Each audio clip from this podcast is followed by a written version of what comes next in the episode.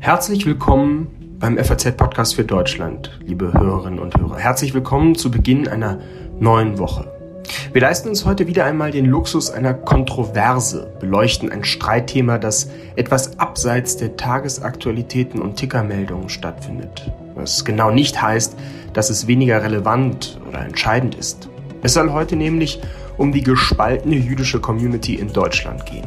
Mein Name ist Simon Strauß, heute ist Montag, der 12. Juni. Mitgeholfen beim Entstehen dieser Sendung haben Marie Löwenstein und Kevin Gremmel. Herzlichen Dank dafür und herzlichen Dank Ihnen dafür, dass Sie mit dabei sind. Ausgangspunkt ist der 19. Mai. An diesem Freitagabend tritt Claudia Roth, die Kulturstaatsministerin, in die Frankfurter Festhalle, wo sie ein paar Worte zur Eröffnung des Eurovision Contests, eines Gesang- und Tanzwettbewerbs jüdischer Jugendzentren Deutschlands, sagen soll. Kaum setzt sie zu ihrem Grußwort an, beginnen Jugendliche im Publikum laut zu buhen und zu pfeifen. Soweit, so mittelinteressant. Überraschend ist dann aber, dass sich der Zentralratspräsident Josef Schuster in einer Stellungnahme mit der Protestaktion solidarisiert. In den Schreiben heißt es, durch die Aktion habe sich, Zitat, lange aufgestauter Frust deutlich entladen. Und weiter, das ist die Konsequenz der Entwicklungen im deutschen Kulturbetrieb der vergangenen Jahre. Es müsse sich jetzt erkennbar etwas ändern, damit jede Form von Antisemitismus aus dem deutschen Kulturbetrieb nachhaltig verbannt wird. Worum geht es bei dieser scharf vorgetragenen Kritik? Claudia Roth hatte der Anti-BDS-Resolution im Bundestag 2019, die mit großer Mehrheit verabschiedet wurde, nicht zugestimmt. Auch wird ihr vorgehalten, im Antisemitismus-Eklat um die Dokumenta 2022 viel zu spät und nicht entschieden genug reagiert zu haben. Die Kritik des Zentralrats der Juden, die die Frage nach einer Mitschuld der Staatsministerin an judenfeindlichen Tendenzen innerhalb der deutschen Kulturszene zumindest offen lässt, kommt einem kleinen Affront gleich. Roth reagierte umgehend und versuchte den Vorfall herunterzuspielen. Zitat, ich nehme die Kritik an, weil wir eine starke und eine bunte und eine mutige Demokratie sind. Vor gut zwei Wochen wenden sich dann verschiedene prominente jüdische Stimmen mit einem Brief an die Öffentlichkeit, um Roth gegen den Vorwurf der Verharmlosung von Antisemitismus in Schutz zu nehmen und die Haltung des Zentralrats zu kritisieren. Zitat, Protest ist das eine, die niedergebrüllte Rede eines geladenen Gastes etwas anderes, heißt es. In dem Schreiben, das unter anderem so prominente Unterzeichner wie Eva Illus, Daniel Barenbäum, Meron Mendel und Barry Kosky unterschrieben haben. Gegen diese Solidaritätsnote nun melden sich ein paar Tage später wiederum eine Reihe jüdischer Bürger zu Wort, die die Verfasser des ersten in einem zweiten offenen Brief als Zitat Selbstdarsteller bezeichnen und ihnen vorwerfen, Roth nur in Schutz zu nehmen, weil sie als Leiter diverser Institutionen von staatlichen Geldern profitieren. Kritisiert werden außer Roths Zusammenkünften mit iranischen Politikern auch ihre Ablehnung der BDS-Resolution im Bundestag und ihr Umgang mit dem Documenta-Skandal. Zitat Angesichts dieser Tatsachen waren die Buhrufe gegen Claudia Roth an der Eurovision eine Art Katharsis, also eine Reinigung, etwas Positives. Zu den Unterzeichnern, die für sich in Anspruch nehmen, für die meisten Juden in Deutschland zu sprechen, gehören mehrere Vorsteher jüdischer Gemeinden sowie die jüdische Aktivistin Malka Goldstein-Wolf, aber, das muss dazu gesagt werden, auch der Vorsitzende der Gruppierung Juden in der AfD. So, was ist da also los in der jüdischen Community? Belastet Claudia Roth und ihre Art der Kulturpolitik, ihr Verständnis für alle möglichen Richtungen, eben auch möglicherweise Kunst, die sich anti-israelisch, schrägstrich antisemitisch, Fragezeichen verhält, belastet also diese Art der Kulturpolitik das Verhältnis zur vielstimmigen jüdischen Gemeinschaft in Deutschland? Oder wollen da nur ein paar konservative jüdische Aktivisten Stimmung gegen eine verdienstvolle Politikerin machen? Das wollen wir jetzt besprechen und zwar mit zwei jüdischen Mitbürgern, die in diesem Punkt jedenfalls ganz unterschiedliche Meinungen haben. Anna Staroselski und, der Name fiel eben schon, Meron Mendel. Ich freue mich jetzt sehr auf meine nächste Gesprächspartnerin, Anna Staroselski, 1996 geboren, als Tochter jüdischer Kontingentflüchtlinge aus der Ukraine. Wir haben uns kennengelernt bei einer Diskussion über die Frage jüdisches Leben in Deutschland. Ähm, und sie ist jetzt heute hier in ihrer Funktion als Sprecherin des jüdischen Vereins Werteinitiative. Und ich freue mich sehr auf das Gespräch mit dir, Anna. Hi, danke für die Einladung. Ganz kurz vorweg, damit ich da nichts Falsches sage, jüdische Verein, Werteinitiative, wer seid ihr, was macht ihr? Das ist ein Verein jüdischer äh, Menschen in Deutschland. Wir engagieren uns für die Durchsetzung der freiheitlich-demokratischen Grundordnung und äh, für die Sicherung jüdischen Lebens in Deutschland. Hat mit dem Zentralrat was zu tun oder? Nee, das ist eine eigene Initiative und ist überparteilich aufgestellt. Das ist uns auch ganz wichtig bei unserer Arbeit. Was ist dein Problem, was ist euer Problem mit diesem, mit diesem ersten Unterstützerbrief für Claudia Roth? Also zum einen geht es oder ging es ja bei diesem geäußerten Protest auf der Eurovision um Kritik. Und Claudia Roth selbst hat dann äh, ihre Rede kurz unterbrochen und meinte, das ist Demokratie, ich nehme diese Kritik an. Und das gehört zum demokratischen Prozess dazu. Dann wenige Tage später ist dieser offene Brief ähm, erschienen, um quasi Solidarität mit Claudia Roth auszudrücken, ohne wirklich inhaltlich in die Auseinandersetzung zu gehen. Es ist die Rede von einer orchestrierten Kampagne. Und das ist aus meiner Sicht sehr problematisch, weil zu keiner Zeit davon gesprochen wird, wer das orchestriert haben soll, ähm, mit welcher Absicht ähm, eine angeblich orchestrierte Kampagne vor Ort stattgefunden haben soll und vor allen Dingen, was uns sehr stört, ist auch, dass jüdischen jungen Menschen die Mündigkeit abgesprochen wird, sich gegen Antisemitismusverharmlosung auszusprechen. Weil darum ging es quasi vor Ort. Und was das Problem daran ist, ist, dass jüdische Jugendliche, die Eurovision ist ja ein Jugendkulturevent, was jährlich stattfindet. Das ist für jüdische junge Menschen zwischen 10 und 18. Die können daran teilnehmen und darüber hinaus ähm, auch ältere oder jüngere als Gäste mit auf die Eurovision fahren. Und vor Ort gab es laute Buhrufe und Pfiffe während des Grußwortes von Claudia Roth. Und hier hat man sich ähm, auseinandergesetzt quasi mit der inhaltlichen bis äh, quasi heute äh, inhaltlichen fragwürdigen Positionierung Claudia Roths in Bezug auf die antisemitische Boykottkampagne Boycott, Divestment and Sanctions. Und der Punkt ist, dass jüdische Jugendliche fast täglich Erfahrungen machen mit Antisemitismus. Das ist ein Alltagsthema auch für jüdische Jugendliche und all die Vorfälle, die in den letzten Jahren passiert sind, werden natürlich auch in der jüdischen Community heiß diskutiert, auch in den Jugendzentren, wo jüdische Jugendliche in einer Art von Safe Space zusammenkommen, wo die darüber sprechen können, was Antisemitismus mit ihnen macht, was sie für Erfahrungen haben und wo sie vor allen Dingen aber auch ihre jüdische Identität stärken wollen. Und jetzt in einem offenen Brief von sogenannten jüdischen Prominenten, diesen Jugendlichen ihre Mündigkeit abzusprechen, sich mit dem Thema politisch auseinanderzusetzen, das finden wir sehr bedauerlich. Hättest du mitgebuht? Ich hätte mitgebuht. Warum? Was ist an der Person Claudia Roth so eine Provokation für einen Teil der jüdischen Community? Das muss man ja nun schon sagen. Du sagst äh, sogenannte Prominente. Es sind ja schon wirklich prominente Menschen. Äh, Daniel Barenboim ist dabei, äh, Miron Mendel, den werden wir nachher hören, aber auch Eva Ilus. Also das sind Namens, äh, Namen, die man kennt, die sich auch in der Debatte ähm, sehr kräftig einordnen. Die haben also das als eine Provokation empfunden, dass man sich gegen Frau Roth stellt. Äh, du, wenn ich das verstehe, findest eher eine Provokation, dass man diese Kritik ihnen abspricht. Also jetzt erklär uns nochmal, was stört dich an Claudia Roth? Also vielleicht erstmal, warum diese Kritik völlig legitim war. Erstens, die meisten von diesen jüdischen Jugendlichen sind vielleicht gar nicht politisch irgendwo orientiert, sondern ihnen geht es in erster Linie um ihre Lebensrealität, darum, was äh, sie täglich beschäftigt und Antisemitismuserfahrungen, die sie machen. Documenta ist ein Riesenskandal gewesen, der auch außerhalb der jüdischen Community öffentlich in Deutschland diskutiert wurde und Claudia Roth hat auch Verantwortung dafür getragen. Und das ist an den jüdischen Jugendlichen nicht vorbeigegangen.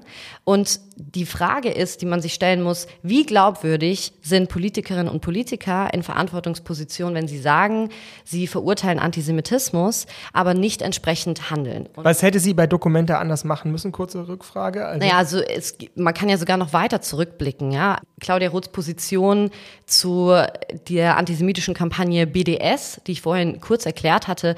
Es gab 2019 einen Bundestagsbeschluss, der überparteilich war. Und die Mehrheit der Grünen im Bundestag hat diesen Beschluss des Bundestages, wo es darum ging, dass es keine staatlichen Mittel geben darf für eben diese Kampagne oder für Veranstaltungen, äh, die vom Bund finanziert werden, wo Ziele von BDS verbreitet werden. Diesen Beschluss gab es. Man hat BDS verurteilt als antisemitisch und Claudia Roth, damals als auch äh, Vizepräsidentin des Deutschen Bundestages und als Grünabgeordnete, hat diesen Beschluss nicht mit unterzeichnet, sondern im Gegenteil in einer persönlichen Erklärung darauf hingewiesen, dass man nicht per se BDS als antisemitisch verklären dürfe und BDS an vielen Stellen verharmlost. Das war ein großes Problem, denn wenn sie dann Kulturstaatsministerin wurde, wo es gerade um Antisemitismus in Kunst und Kultur geht und sie BDS nicht als per se antisemitisch sieht und bei der Documenta ging es sehr, sehr viel um BDS und israelbezogenen Antisemitismus und wenn die ähm, Kulturstaatsministerin an der Stelle Erkennungsschwierigkeiten hat, muss man sich nicht wundern, wenn es am Ende zu keinen Konsequenzen kommt, wenn sogar der Bundespräsident äh, und der Bundeskanzler beide gesagt haben, es ist ein Riesenproblem mit Antisemitismus auf der Documenta. Erkennungsschwierigkeiten haben Sie sich ein bisschen gelegt. Es gab jetzt gerade einen Auftritt von ihr ähm, zur Eröffnung, Neueröffnung des Haus der Kultur in der Welt. Da gab es andere Statements von ihr. Hast du das Gefühl, sie hat ein bisschen einen Denkprozess jetzt ähm, gestartet? Also das hat mich wahnsinnig gefreut, zu lesen, dass Claudia Roth jetzt bei der Wiedereröffnung des Haus der Kultur in der Welt ganz klar gesagt hat, dass BDS antisemitisch sei und mehr noch sogar, dass es keine Finanzierung seitens des Bundes geben wird für Veranstaltungen, die für BDS werben. Und das ist ein super starkes Statement. Das ist genau das, worauf man auch gewartet hat. Und jetzt wird man sie auch an ihren Taten messen müssen. Also es ist wichtig, dass es diese Positionierung gab. Ich denke, man kann Frau Roth als Kulturstaatsministerin an der Stelle auch einen Vertrauensvorschuss auf jeden Fall geben, weil das ein wichtiges Signal war. Und jetzt ist quasi die Frage, wie konsequent wird man damit umgehen? Denn beispielsweise auch das Haus der Kulturen der Welt hat äh, in der Vergangenheit eine BDS-Nähe ganz deutlich gehabt. Zum Beispiel hat man äh, an der Stelle auch diese Positionierung der sogenannten Initiative Grundgesetz 5.3 Weltoffenheit unterschrieben, die damals entstanden ist, um diesem Bundestagsbeschluss, von dem ich vorher gesprochen habe, zu widersprechen. Diese Initiative hat sich gegründet, um zu sagen, BDS ist nicht per se antisemitisch und man muss äh, BDS öffentlich auch zulassen und dass, dass das Haus der Kulturen der Welt sich diesem Beschluss angeschlossen hat, das ist sehr bedauerlich. Ähm, aber deshalb umso wichtiger, dass Frau Roth an der Stelle klar eine Ansage gemacht hat bei der Wiedereröffnung. Hast du denn das Gefühl, jetzt nochmal auf das Bigger Picture zu gucken, dass die jüdische Community in Deutschland im Moment gespalten ist, genau mit Blick auf diese Fragen? Wie schlimm sollen wir eigentlich BDS halten? Ist es nicht alles ein bisschen übertrieben? So ist es ja ein bisschen, klingt es ja dann doch aus, der, aus dem ersten Unterstützerbrief. Und diese Person, Claudia Roth, spaltet die jüdische Community, hast du das Gefühl?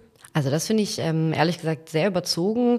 Es gibt eine sehr eindeutige Mehrheitsmeinung in Deutschland der Jüdinnen und Juden, die ähm, sich auch diesem Protest oder dem Widerspruch äh, der Jugendlichen angeschlossen hat, wo man gesagt hat, es gibt in der Tat im Kunst- und Kulturbetrieb ein großes Problem mit Antisemitismus und die Kulturstaatsministerin trägt die Verantwortung dafür, damit umzugehen und Maßnahmen und Vorschläge zu machen, um Antisemitismus im Kunst- und Kulturbetrieb zu bekämpfen, ohne die Kunstfreiheit und die Meinungsfreiheit einzuschränken. Das ist natürlich eine Herausforderung. Dennoch ist es die Verantwortung der Kulturstaatsministerin an der Stelle zu handeln. Ich denke nicht, dass es eine Spaltung gibt in der jüdischen Community, denn diese 50 äh, sogenannten Prominenten, die sich da zusammengefunden haben, sprechen in erster Linie für sich selbst und haben keinen repräsentativen Anspruch und wie gesagt, entsprechen auch nicht dem Mehrheitsbild. Das Einzige quasi ist, dass sie öffentlich sehr sichtbar sind, viele dieser Personen und deshalb ein ungefähres Ungleichgewicht entsteht. Ähm, ich würde dem aber nicht so viel Beachtung schenken, weil wiederum die geäußerten Positionen im offenen Brief sind nicht belegt. Es ist weder belegt, dass äh, der Zentralrat nicht für die Mehrheit der Juden in Deutschland spräche. Das ist einfach eine bloße Unterstellung. Es ist kein Beleg genannt worden für eine angeblich orchestrierte Aktion.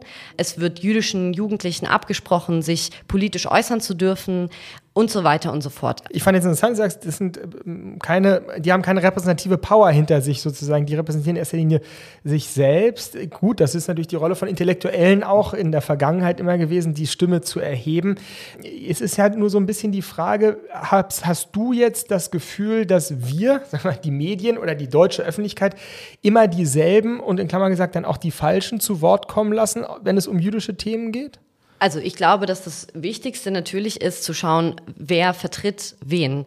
Und ähm, da gibt es äh, lang etablierte demokratische Prozesse, Institutionen, die für das Mehrheitsbild der Jüdinnen und Juden sprechen und die müssen natürlich zu Wort kommen. Und dann gibt es immer wieder natürlich einzelne Personen, die ähm, ihre Meinung kundtun. Das ist ja völlig fair, legitim. Aber ich finde, dass es schwierig ist, an der Stelle das gleichzusetzen, weil das eben nicht gleich ist. Und dann ähm, ist mir eben auch aufgefallen, dass in der Debatte oder in vielen Debatten um Antisemitismus man sich auf einer intellektuellen, philosophischen, akademischen Ebene äh, befindet und weniger in die tatsächlichen Realitäten von Jüdinnen und Juden blickt. Und das ist doch genau der Punkt. Darum muss es gehen. Und deshalb ist schon die Frage, wer quasi zu Wort kommt und wer für wen auch spricht. Eine interessante Passage, vielleicht jetzt zum Abschluss nochmal, war in dem Brief ja die Furcht, die geäußert wurde vor dem stärkeren Einfluss der religiösen jüdischen Community in Deutschland. Das war explizit ja als eine Gefahr angedeutet in dem, in dem Brief von Igor Levit und anderen Leuten. Ähm, wie siehst du, wie stehst du dazu? Also würdest du sagen, dass das nicht wirklich auch ein Problem in Anführungszeichen für Repräsentanz ist? Es gibt die Jüdinnen und Juden, die sich stark religiös konnotieren und dann gibt es die, die sich kulturell als Juden verstehen und die können eigentlich gar nicht so sehr in einem Boot sitzen. Also ich glaube, da wird ein ganz fragwürdiges Bild aufgemacht, weil die Mehrheit der Jüdinnen und Juden in Deutschland sind nicht religiös mhm. und sie sind viele von ihnen sind trotzdem Gemeindemitglieder und mhm. ich würde sagen, dass die meisten Jüdinnen und Juden sich als durchaus säkular bezeichnen, das aber nicht bedeutet, dass sie sich nicht vom Zentralrat ähm, vertreten fühlen. Mhm. Das ist eine Parallele, die ich seltsam finde, weil wenn man sich jetzt mal genau anschaut, wer denn ähm, zu der jüdischen Community in Deutschland dazugehört. Die Mehrheit der Jüdinnen und Juden in Deutschland, das hat historische Gründe, haben einen Ursprung in der ehemaligen Sowjetunion und ähm, sozusagen Migrationsgeschichte aus den Staaten der ehemaligen Sowjetunion. Und diese Menschen sind in erster Linie säkular, sind nicht religiös. Ähm, und der Zentralrat der Juden und auch die Zentralwohlfahrtsstelle der Juden beispielsweise beschäftigen sich auch natürlich in erster Linie mit ähm, ja, sozialen Fragen von Jüdinnen und Juden in Deutschland und mit ihren Lebensrealitäten und versuchen so ihnen eine politische Stimme zu geben. Und auf der anderen Seite hat man quasi ähm, ja Intellektuelle, die einen akademischen Anspruch haben, die ähm, vielleicht gerade nicht zu dieser Gruppe dazugehören. Und deshalb finde ich das nicht ganz ausbalanciert, ähm, das gegen, gegeneinander gegenüberzustellen. Es gab jetzt ja einen Gegenbrief äh, von äh, vor allem auch Leuten, die aus den Gemeinden kommen, Gemeindevorsteherinnen und Vorstehern. Da wart ihr jetzt nicht dran beteiligt. Was würdest du jetzt wiederum dagegen äh, sagen, was in diesem Brief drin stand? Was, was hat euch dazu gebracht, das nicht zu unterstützen, um so zu sagen? Naja, also das war eine private Initiative. Viele inhaltliche Aspekte ähm, würden wir auch teilen. Wir haben uns eben ähm, aus einer eigenen Position nochmal inhaltlich kritisch mit der Debatte auseinandergesetzt und ähm, uns auch deshalb quasi ja an der Stelle vielleicht nicht angeschlossen, weil wir uns ähm, nochmal selbst quasi auch inhaltlich positioniert haben. Vielleicht jetzt letzte Frage an dich als junge Jüdin nach wie vor in diesem Land. Ist BDS die größte Gefahr, die du im Moment hier als größte Gefahr empfindest? Oder wo siehst du eigentlich den größten Bedarf, wo man das Auge hinrichten sollte, wenn man auf, die, auf das jüdische Leben in Deutschland schaut gerade? Naja, also natürlich kommen wir jetzt wieder in diese Diskussion, welcher Antisemitismus ist der schlimmste. Ich finde, das kann man so pauschal gar nicht sagen. Ähm, natürlich ist Rechtsextremismus nach wie vor das größte Problem. Ähm, es ich finde, der Blick auf Kunst und Kultur ist vor diesem Hintergrund sehr wichtig, als dass man sieht, dass über ähm, die Argumentation der Kunstfreiheit Antisemitismus salonfähig gemacht wird und in die Öffentlichkeit getragen wird. Und wenn man auf öffentlichen Bühnen oder Kunst schauen, Antisemitismus legitimiert, haben wir ein Riesenproblem, weil das natürlich auch Meinung bildet. Dafür ist ja quasi Kunst auch da, um sich damit auseinanderzusetzen. Und viele Kunstwerke sind auch politisch oder äh, Theaterstücke und weiteres. Und deshalb finde ich das wichtig, dass man sich jetzt auch mit diesem Thema beschäftigt, weil, wie die Kulturstaatsministerin selbst auch sagte, gibt es in den vergangenen Jahren eine Zunahme von Antisemitismus im Kunst- und Kulturbetrieb und diesen muss man jetzt angehen. Vielen Dank, Anna, für deine prononcierten äh, Äußerungen und Meinungen. Und wir nehmen das jetzt gleich mit in das Gespräch mit Miron Mendel und werden ihn sicherlich mit ein oder zwei deiner Aussagen konfrontieren. Vielen Dank für deine Zeit heute. Vielen Dank für die Einladung. Das war also die, wie ich finde, sehr eindrucksvolle Sprecherin der Werteinitiative. Um Werte geht es bei dieser Debatte ja wirklich. Die Frage ist eben nur, von welcher Seite aus man auf die Werte schaut. Und daher wollte ich gern auch mit jemandem sprechen, der einen ganz anderen Blickpunkt hat und ganz anders auf Claudia Roth, die mögliche Gefahr durch BDS und die Rolle des Zentralrats schaut. Ich freue mich jetzt sehr auf meinen nächsten Gast, Miron Mendel, ist Direktor der Bildungsstätte Anne Frank und neben vielfältigen anderen Tätigkeiten auch Autor für uns, für die FAZ. Zusammen mit seiner Frau Sabanur Schema hat er eine Kolumne unter dem Titel Muslimisch-Jüdisches Abendbrot seit ungefähr einem Jahr. Zwei seit Jahre. zwei Jahren jetzt schon. Genau. Also ich freue mich sehr, Mendel, dass Sie hier sind und mit mir sprechen wollen über verschiedene Dinge. Ähm, wir beginnen mal mit der Debatte, wenn wir das nennen wir als Journalisten ja immer gerne schlecht, Debatte um Claudia Roth. Sie waren Unterzeichner, wenn ich es richtig gelesen habe, durchaus auch Initiator mit eines Briefes, der sich hinter die Person und auch Politik von Kulturstaatsministerin Roth gestellt hat, aus Anlass, das habe ich in der Anmoderation ja gesagt, dieser Buhrufe bei der äh, bei der Veranstaltung in Frankfurt. Was, was hat Sie dazu bewegt, äh, der Kulturstaatsministerin Schützenhilfe zu geben, wenn man so will? Claudia Roth ist nicht nur die private Person Claudia Roth, sie ist Kulturstaatsministerin, als solche repräsentiert sie auch die Bundesregierung. Sie ist eingeladen zu einer offiziellen Veranstaltung der jüdischen Gemeinden in Deutschland. Und als Gast, als äh, der, der, der, den Staat in dieser Veranstaltung repräsentiert, ist dann auch der Gastgeber in der Pflicht, wie, wie, wie gegenüber dem Gast zu, äh, zu verhalten ist. Und ich denke, an diesem Punkt ist leider der Zentralrat der Juden äh, klar gescheitert. Wenn der, der Gast ausgebucht wird, ist es geboten, dass von der Gastgeber in Schutz ge genommen wird, dass mindestens das auf der, auf der Bühne verurteilt wird. Und noch wichtiger, im Nachhinein hätte ich erwartet, dass äh, Bedauern zu Ausdruck gebracht wird, dass so eine klar passiert. Was, was tatsächlich passiert, ist genau das Gegenteil. Das finde ich als Verhaltensmuster, als, als eine Art und Weise, wie wir in der Demokratie, in einer liberalen Gesellschaft miteinander umgehen, sehr problematisch. Und da, da verbirgt dann hier die Gefahr, der Gefahr, dass wir so bestimmte Grundregeln der, der Umgang miteinander in dem öffentlichen, im politischen Raum hier untergehen. Und da, deswegen habe ich mich beschlossen, mit zu unterzeichnen. In dem Brief ist ja dann die Rede davon, dass es eine orchestrierte Aktion gewesen sei. Da gibt es aber keine richtigen Belege, dass das jetzt also vom Zentralrat mit geplant worden wäre, oder?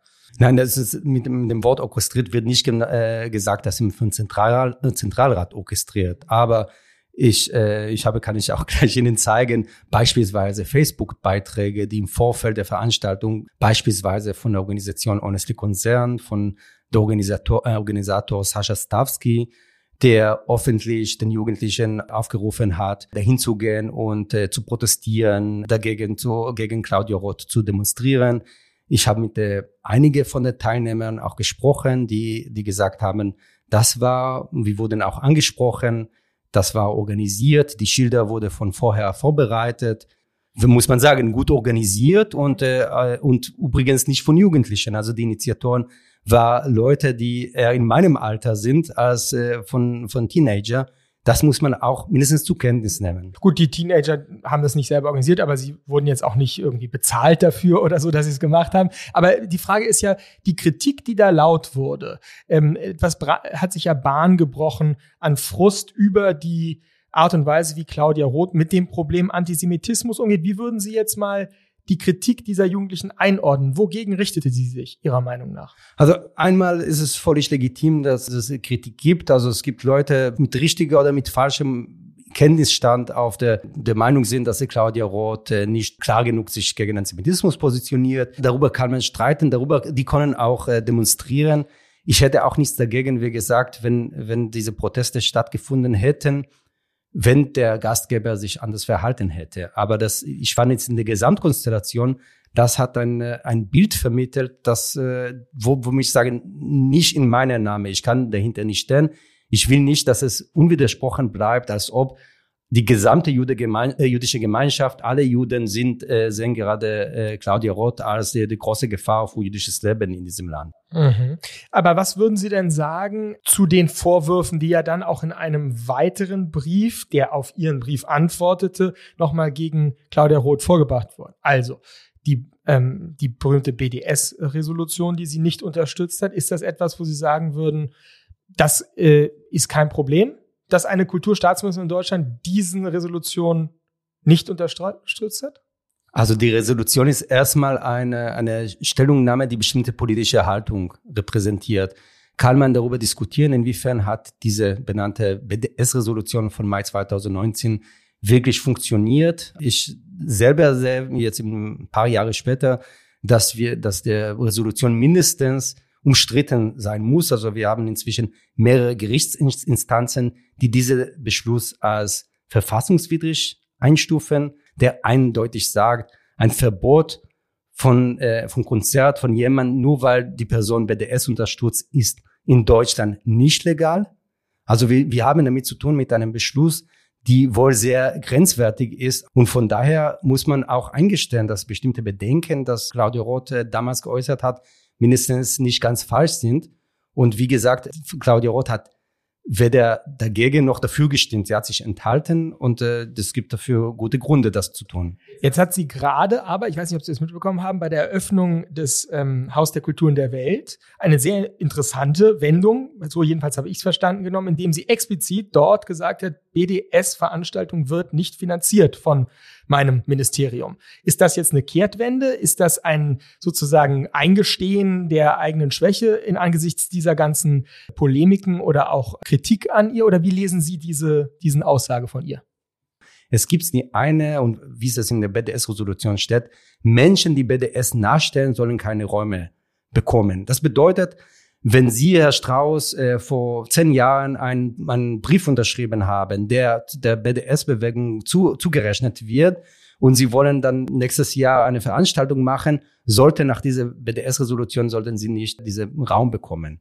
Was ganz anders ist, wenn Sie sagen, ich will eine Veranstaltung hier machen und für BDS werben und vor dem Boykott gegen Israel werben.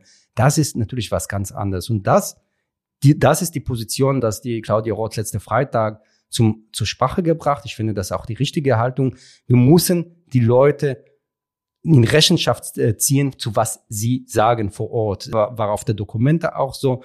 Welche, wir müssen über die Kunst reden, die, die äh, ausgestellt äh, wurde. Wir müssen über Äußerung reden, wie Menschen dann vor Ort tätigen. Es bringt uns nicht weiter, wenn wir wie Privatdetektive dann irgendwie an die Biografien von Leute, Leute äh, hergehen, sie durchleuchten und, und versuchen irgendwelche inkriminierte Sätze zu, zu finden, dass sie dann irgendwie ein paar Jahre später dann dazu führen sollen, dass sie ausgeladen oder gar nicht eingeladen werden. Jetzt haben Sie das ähm, Thema Dokumenta schon angesprochen. Da würde mich jetzt nochmal interessieren, Ihre persönlichen Rückblick auf diesen großen Skandal, der ja die Feuilletons sehr äh, bewegt hat. Welche Rolle spielte BDS in dieser Dokumenta-Sache? Ähm, ich, ich finde es, ich finde es schon sozusagen der Begriff BDS-Nähe, weil das ist schon sozusagen genau das Problem. Also wo endet diese Nähe? Kann man jemand wie, wie Roger Waters, der ganz offen da dafür wirbt und äh, auch andere Künstlerinnen und Künstler unter Druck setzt, dann sie beispielsweise keine Konzerte in Israel machen. Es gibt Leute, die irgendwann mal äh, was äh, abgezeichnet haben, äh, haben irgendwelche Petitionen, die liegt äh, vielleicht ein Jahr, aber vielleicht auch zehn Jahre zurück. Es gibt Leute, die wiederum mit mit anderen Leuten zu tun haben, die mit BDS sind. Also mir äh, machen sehr viele Leute Vorwürfe, weil ich mit Roger Waters gesprochen habe. Das gilt für viele sozusagen als Grenzüberschreitung. Wieso kannst du mit jemandem überhaupt unterhalten oder streiten oder diskutieren, der BDS unterstützt. Und dann wir, so auf Englisch sagt man Slippery Slope, so ein, so ein Dominoeffekt. Und das hier eine, eine Grenze zu ziehen, ist unglaublich schwer. Und deswegen meine, mein Vorschlag ist, ist, dass wirklich, lass uns über die Tatsachen, über die, was, was tatsächlich passiert in Veranstaltungen, in Kunstausstellungen, in Konzerten, auf diese Sachen schauen und dann können wir über was Konkretes reden. Wenn wir fangen an, Leute zwischen, zwischen Gut und Böse zu, aufzuteilen und mit Kontaktschuld zu arbeiten, da sehr schnell äh, geraten wir so in eine, so eine Verdachtskultur und das finde ich schadet eher die Sache. Nein, nein, das würde ich auch sagen. Die Kontaktschuldthese, die ist ja meistens, geht ja meistens fehlen. Nur weil man mit jemandem spricht, muss man ja nicht deren Meinung äh, teilen oder unterstützen.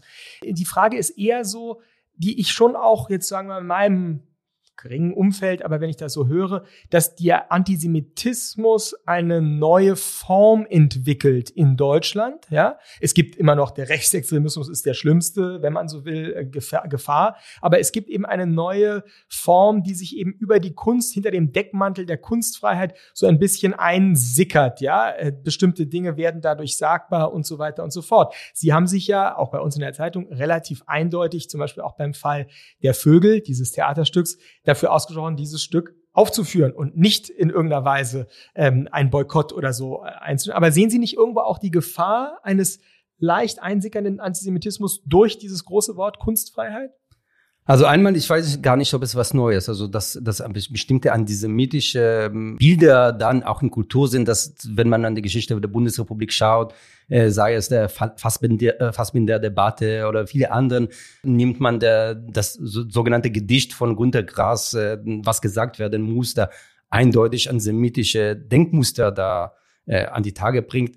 Das ist nichts Neues. Das ist, unter sozusagen den Kulturbereich ist genau wie mit jeder andere Bereich nicht frei von Antisemitismus und, äh, und wir müssen damit umgehen. Die Frage ist, wie, wie kann man damit umgehen? Also ist es dann, wäre der richtige, wenn äh, damals, wenn Günter Grass sein Gedicht äh, in fünf wichtigste Zeitungen in Europa, unter anderem die Süddeutsche Zeitung, publiziert hat, zu sagen, das muss gestrichen werden.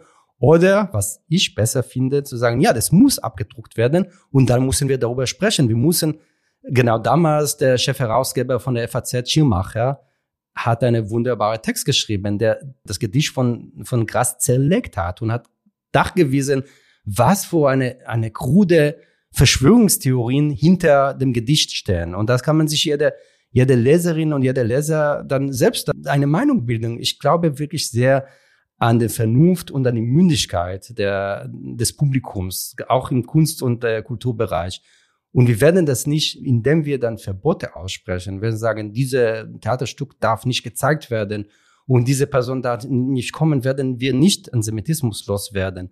Wir werden eher viel mehr sozusagen diese Leute der, der Vergnügen, Vergnügen geben. Erstmal, sie können sich in der, in dieser Opferrolle verschanzen. Dann werden sie am Ende auch Recht bekommen von unserem Rechtssystem, weil wir können nicht nur anhand von einer Zuschreibung, du bist Antisemit, jemand ausschließen. Also sie werden erstmal von uns ausgeladen, dann also von uns oder von den Behörden, von den Staat, von, von äh, Kirchen oder von Kommunen ausgeladen, dann mussten sie wieder eingeladen werden. Wir haben das gesehen, wie ist das mit Roger Waters passiert. Man diese Leute bekommen unglaublich viele viele Zuspruch, äh, Publicity und am Ende ist dem, dem sogenannten Kampf gegen Antisemitismus nichts gewonnen. Ganz im Gegenteil. Also es, mein Vorschlag ist, dass, dass wir wirklich darüber nochmal nachzudenken, was ist effektiv gegen Antisemitismus, auch gegen Antisemitismus im Kunst- und Kulturbereich und vor allem mit guten Argumenten zu arbeiten, nicht mit Verbote.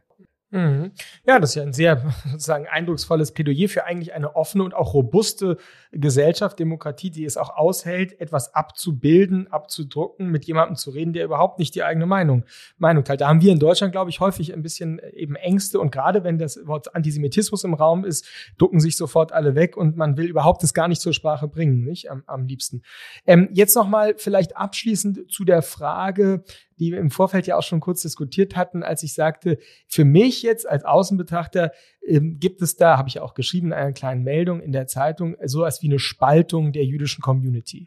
Also ich habe das Gefühl gehabt, dass die Menschen, die prominenten Namen, die den Brief unterschrieben haben, den Sie auch unterzeichnet haben, äh, sagen wir mal, die berühmten, die prominenten, die mit Strahlkraft in den Medien sind.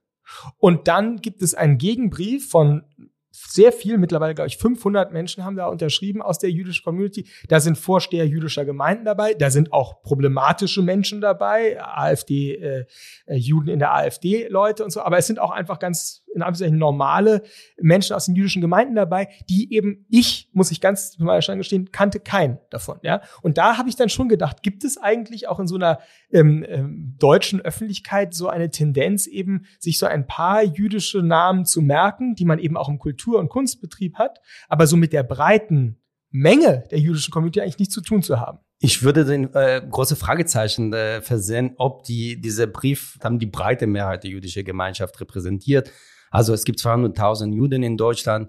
dass 150 oder von mir her auch 500 äh, Leute dann irgendwie ihr was unterschrieben haben. Großteil von denen haben sich uns selbst, äh, selbst gesagt, sind bekannt dafür, dass sie äh, der, in der AfD sind. Äh, die, das, der Brief selbst wurde in der, äh, in der Webseite Achse der Guten, der Guten ähm, veröffentlicht. Eine klassische AfD-rechte Webseite. Also wir haben hier mit einer ziemlich marginale Gruppe zu tun. Und das ist eher eine mediale Phänomen hier in Deutschland, dass äh, nur weil, weil 150 oder 200 oder 300 Leute sich als Juden äh, ausgeben, dann äh, wird das, äh, das wird das rezipiert. Äh, wäre es dann 500 Katholiken gewesen, dann hätte da niemand das, äh, das wirklich äh, darüber berichtet. Klar, aber dieses Argument könnte man jetzt genauso zurückspielen und sagen, nur weil sie Meron Mendel sind oder Eva Elus, die repräsentiert ja auch niemanden. Ist ja auch erstmal für sich selber gesprochen, oder?